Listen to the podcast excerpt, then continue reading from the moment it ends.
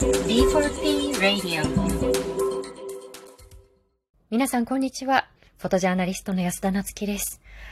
え昨日8月の6日、広島に原爆が投下されてしまった日です。そして、今度8月の9日は長崎に同じく原爆が投下されてしまった日です。多くの方々の命が奪われ、そしてその後も後遺症や凄惨な記憶に苦しんできた方々が多くの証言を残してくださっています。そのことと向き合いながら今日はお話をしていきたいと思うんですが、これまで通ってきた国の中で中東の国イラク、その中でも北部は少数民族であるクルド人の自治区になっています。皆さん実はこのイラク北部のクルド自治区に広島通りと呼ばれる通りがあるのをご存知でしょうか？広島通りがあるのはハラブジャという町なんですが、ハラブジャから平和の祈りを届けたいということで、人々がそういうふうに名付けたということでした。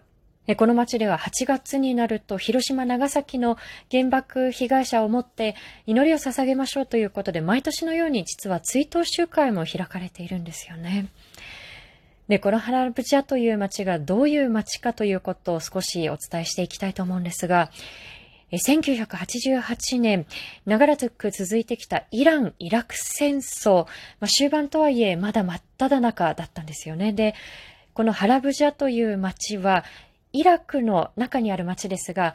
でイランとの国境地帯にある町なので、このイラン・イラク戦争の真っ只中では最前線の町の一つだったんですよね。で、これまでの歴史を振り返ってみると、まあ、少数民族であるクルド人の方々、まあ、マイノリティであるというがために、例えば戦争で利用されてきたりですとか、あるいは、まあ、政治的に翻弄されたり、理不尽にいろんなことにこう巻き込まれてきたという歴史があるんですよね。で、当時はサダム・フセイン政権で、クルド人に対する虐殺というのが繰り返されていた時でした。で、このハラブジャの町には1988年の3月16日に化学兵器が投下をされて、で、サリン系のガスによって5000人もの人々の命が奪われたとされています。ただ、当時、このイラン・イラク戦争というのは非常にいろんな国々のこう思惑が絡み合っている戦争でもあったので、この虐殺を認識しながらも、欧米諸国はそれを黙認していったというふうにされています。えこのハラブジャの町ではその後も、例えば後遺症に苦しむ方々が未だにいらっしゃったりですとか、あるいはハラブジャの出身というだけで、まあ、結婚差別に遭う方がいたりですとか、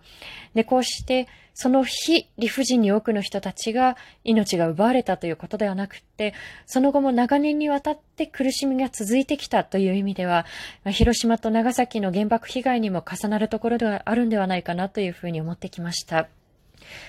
で、ご家族24人を亡くされたという男性、シェイフさんという方にお話を伺ったことがあるんですが、シェイフさん今88歳で、で、1945年に広島長崎に原爆が投下されたというニュース、覚えているということをおっしゃってたんですよね。で、シェイフさんがおっしゃったのが、いや、ハラブジャから日本に平和を祈っているように、日本からもハラブジャに祈りを捧げてほしいんだって。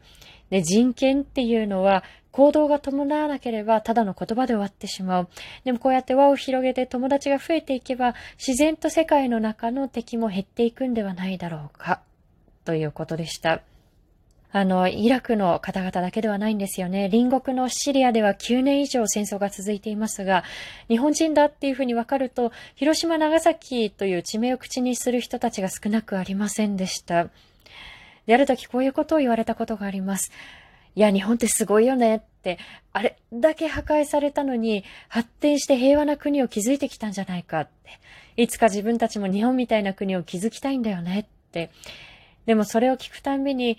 私はいつも複雑な気持ちに駆られるんですよね。で、例えば、核兵器に対する態度というのもこれまで判然としない態度が続いてきたと思います。